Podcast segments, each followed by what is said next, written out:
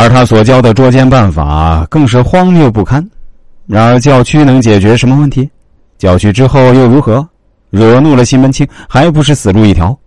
正确的做法应该是先忍着，等武松回来后再做主张。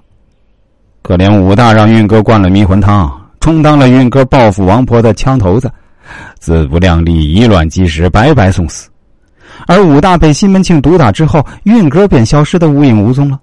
可以说，正是运哥出于一己之私，挑唆武大盲目行动，直接导致武大被害。武松回来以后，找到运哥，运哥则以武都头，你来迟了一步，许动不得手，只是一件。我老爹六十岁没人赡养，我却难保你打官司做推辞。直到武松向身边摸出五两碎银子，递与运哥说：“你先拿去。”与老爹做盘费，待事务毕了，我再与你十两银子做本钱。除去了他的后顾之忧，并且让他狠赚一大笔银子之后，才向武松道出实情。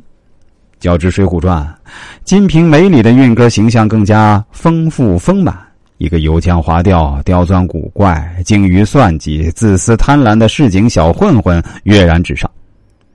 他是作者所刻画的阴暗世界群丑形象体系中的重要一员。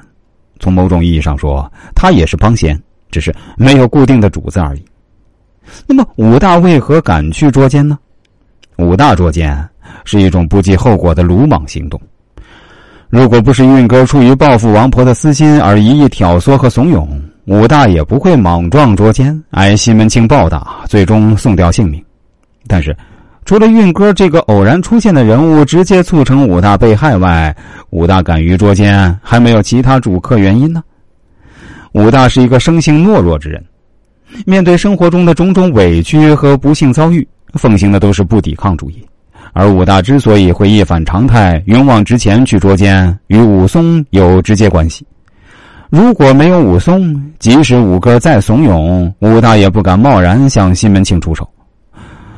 首先是打虎英雄武松为他壮了胆子，他从这次初次遇到武松时说的：“兄弟，之前相公抬举你做了巡捕都头，怎不看顾我？”这句话上可以看出，武松的看顾是武大胆子大的基础。自从他们兄弟相认之后，确实没人敢再欺负武大了，这便使武大产生了狐假虎威的错觉，以为自己真的拥有了自立的本钱。其次，武大不等武松回来就独自前去捉奸。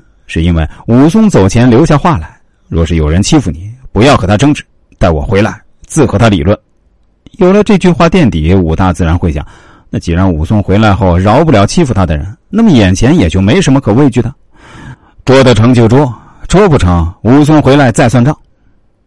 其三，过高估计了邻居们见义勇为的精神，以为自己叫起屈来，邻里就会来帮他。邻里大都明哲保身。谁个敢与西门庆争锋？再说强龙不压地头蛇，强龙武松显然不如地头蛇西门庆更具社会影响力。如果大家对这方面的知识感兴趣，想了解更多这方面的内容，可以关注一下我的公众号“周易面相大叔”，其中的“叔”是叔叔阿姨的“叔”啊。这个蓝色背景太极头像的公众号，千万不要加错了。另外，我的新浪微博也是叫“周易面相大叔”，也是蓝色背景的太极头像。